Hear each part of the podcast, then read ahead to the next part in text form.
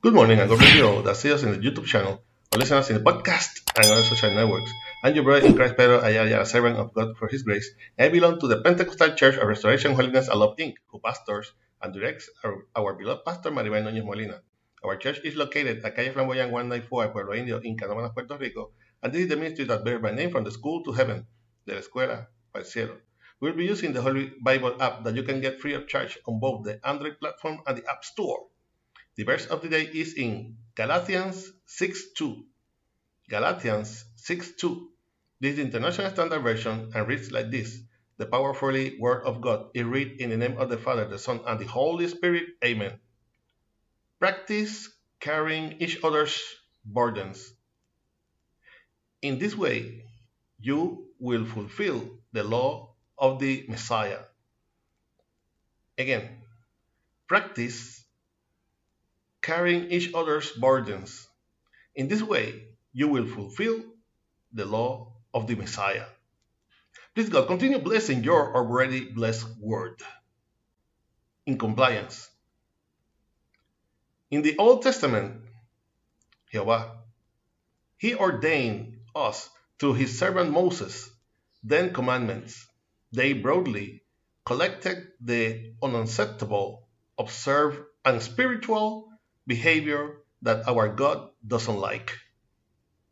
Jesus, the only begotten Son of God, with full authority, later summarized his Father's will in two commandments.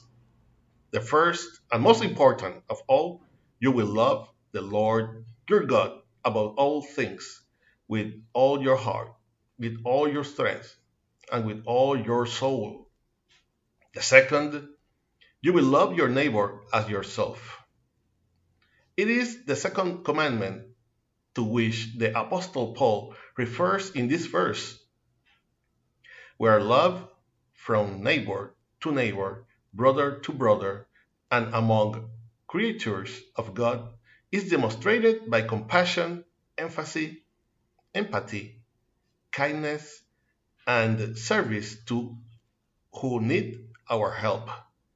So, as we come to the knowledge that to love God is to obey Him and to be able to be in fulfillment of the law of Christ, let us love our neighbor, even who makes war by believing us his enemy.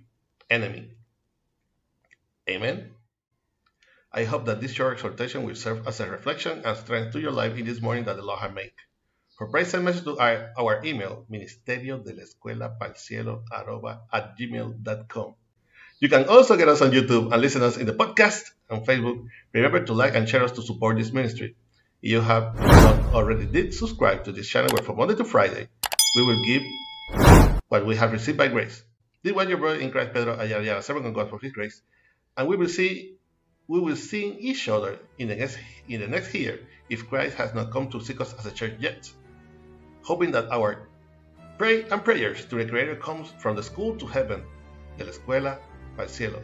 God bless you all.